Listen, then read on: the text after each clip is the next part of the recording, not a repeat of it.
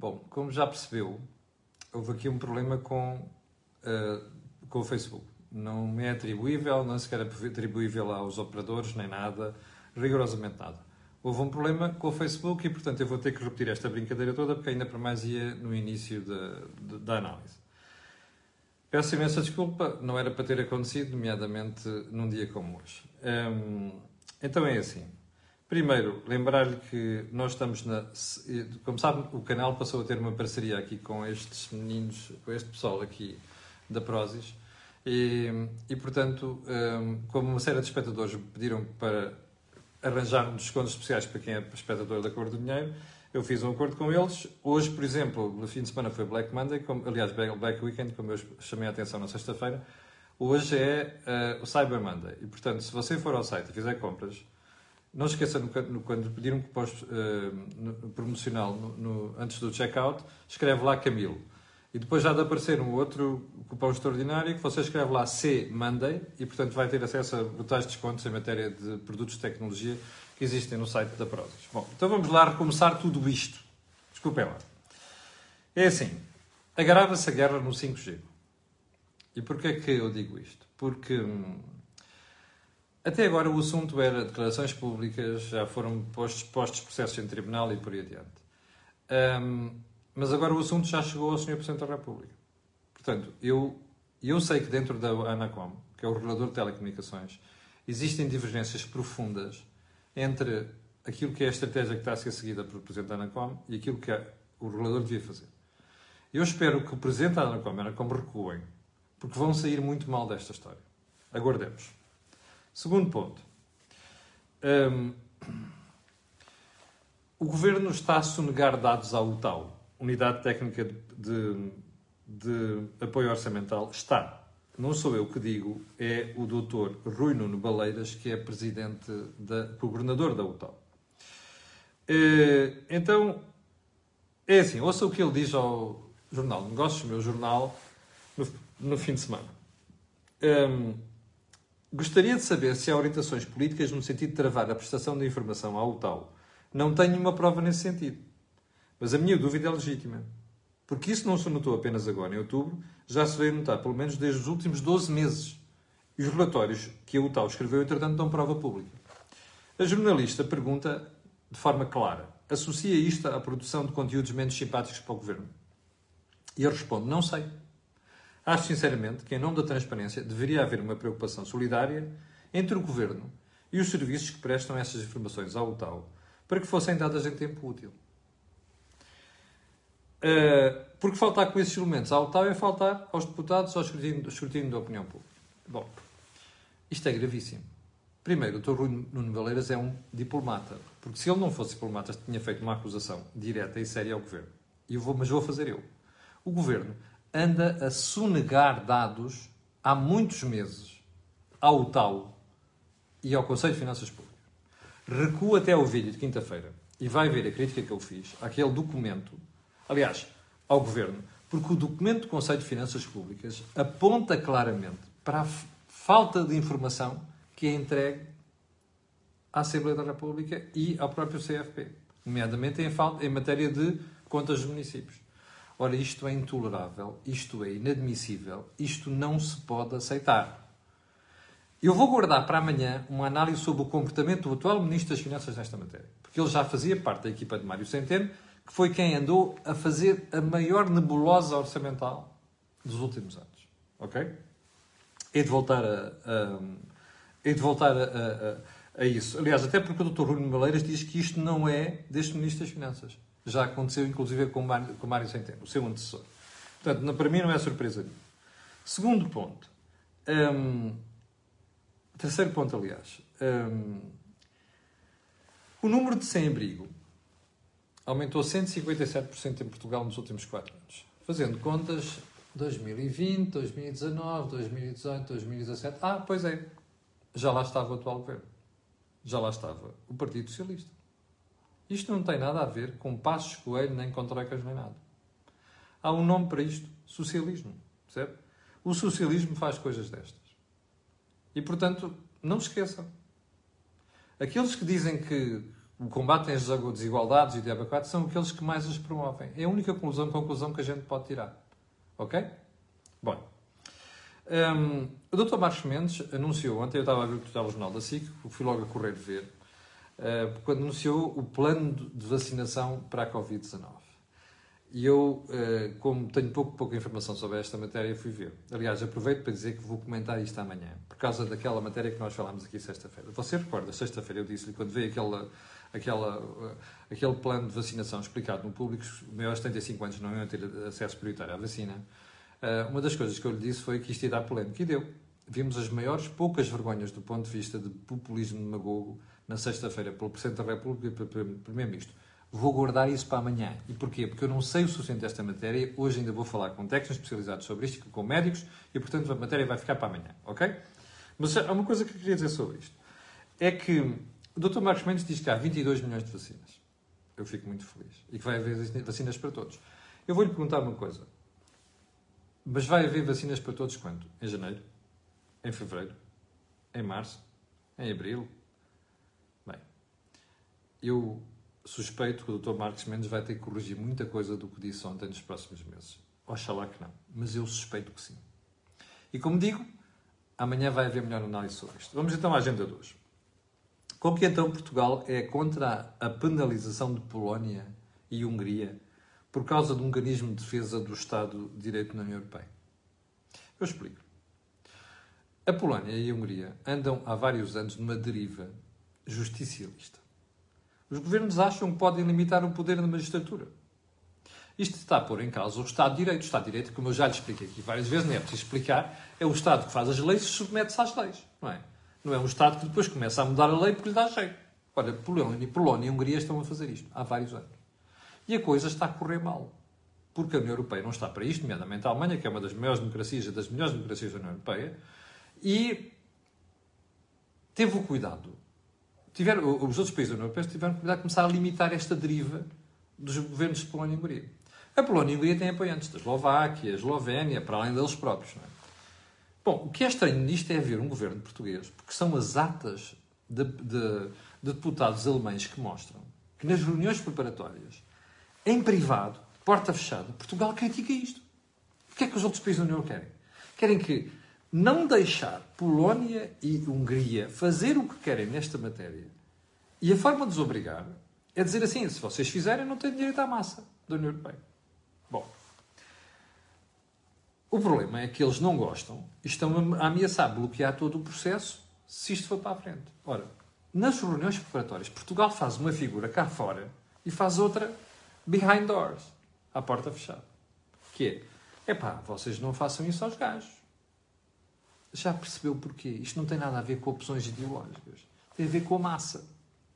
Portugal precisa da massa. O doutor Costa está à rasca, como se dizia na tropa. Não é? Desculpa a minha expressão. Precisa da massa. Embora estas posições já venham de 2018, acentuaram-se agora, nomeadamente este mês. Ainda este mês, o Dr. Costa, vários, aliás, eh, nos meses passados, quando se tratava de não bloquear, em julho, quando se tratava de não bloquear decisões da União Europeia sobre a bazuca, o Dr. Costa foi ali à Hungria fazer festinhas nas costas ao Dr. Vítor Orbán. Isto é uma vergonha. Isto é uma vergonha, porque ainda o Ministro de Negócios Estrangeiros, ouvido pelo público, esteve no, no público ontem, vem dizer, ah, não, há, listas, há linhas vermelhas, Portugal não, não, pode, não passa. Pá, pelos vistos, passa. Ao que ele responde depois, ah, está bem, mas é verdade, do ponto de vista da democracia, democracia nós não fechamos nosso, as discussões.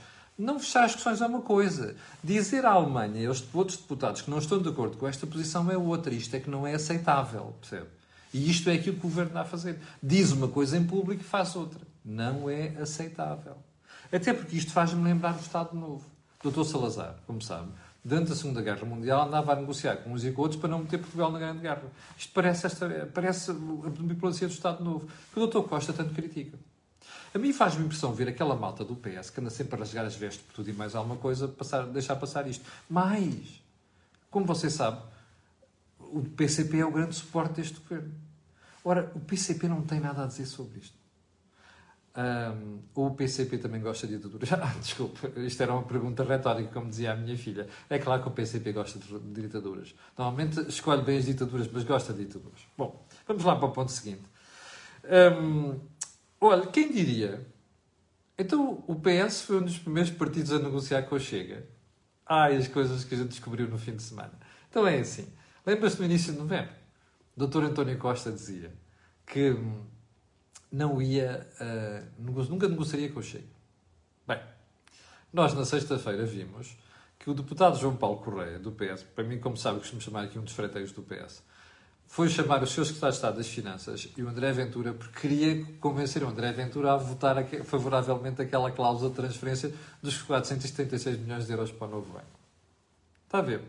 Peraí. Não era o PS que dizia que não negociava com o Chega. Isto é inacreditável. Depois põe-se a jeito.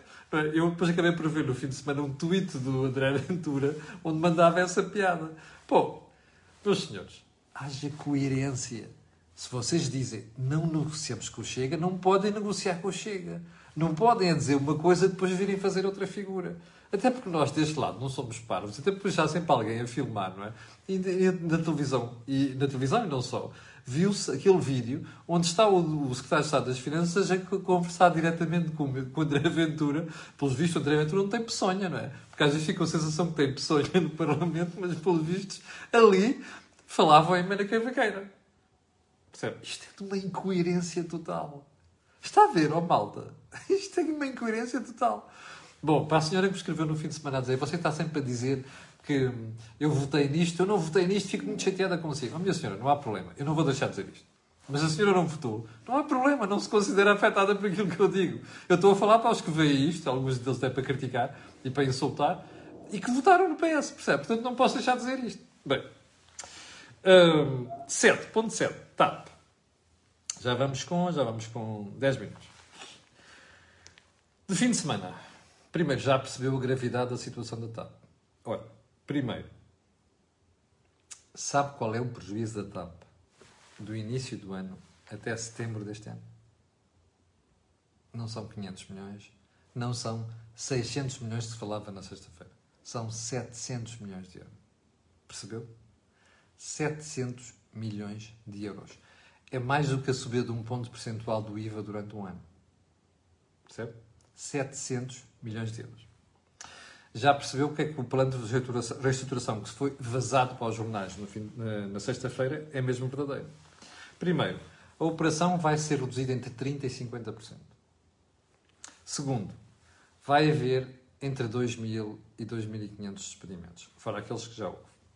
Terceiro, vai haver um corte de frota, mesmo dos 108 para os 85 aviões. Primeira pergunta que eu tenho que fazer. Isto é definitivo? Não, porque o plano ainda vai a Bruxelas. Mas é bom lembrar, provavelmente a empresa já negociou com Bruxelas esta, estas coisas antes de as anunciar, antes de estar prescrito no plano. Com toda a certeza, é assim que se faz. Pode haver aqui uns ajustes, mas há uma coisa que eu sei. Os sindicatos, os 11 sindicatos da TAP vão engolir isto tudo. Mas vão engolir mesmo, percebe? Porque andaram anos a fazer de conta que não percebiam o problema. Aliás, eu no fim de semana fiquei estarrecido. Ouvi os rapazinhos, e não sei se houve uma rapazinha também, dos sindicatos perorarem sobre isto. Então, uma das coisas que dizem, não, o governo tem que ajudar, mas tem que se marimbar para Bruxelas. Espera aí, mas em que país é que vocês vivem? Não sabem que nós pertencemos à União Europeia e há uma coisa chamada DGCOMP, que só se prejudica, preocupa com concorrência na União Europeia. Ainda não perceberam que esta DGCOMP é uma instituição que, tem que tomar decisões, toma e vamos analisar isto melhor, porque me cheira que isto parece com a história dos bancos. Fica para amanhã. Sim, amanhã é dia 1 de dezembro e eu vou fazer a cor de dinheiro, como faço sempre nos feriados. Ainda não perceberam isto? Oh pessoal, get real. Ponham os pés... Do... Ou estão a falar só para os seus membros dos sindicatos.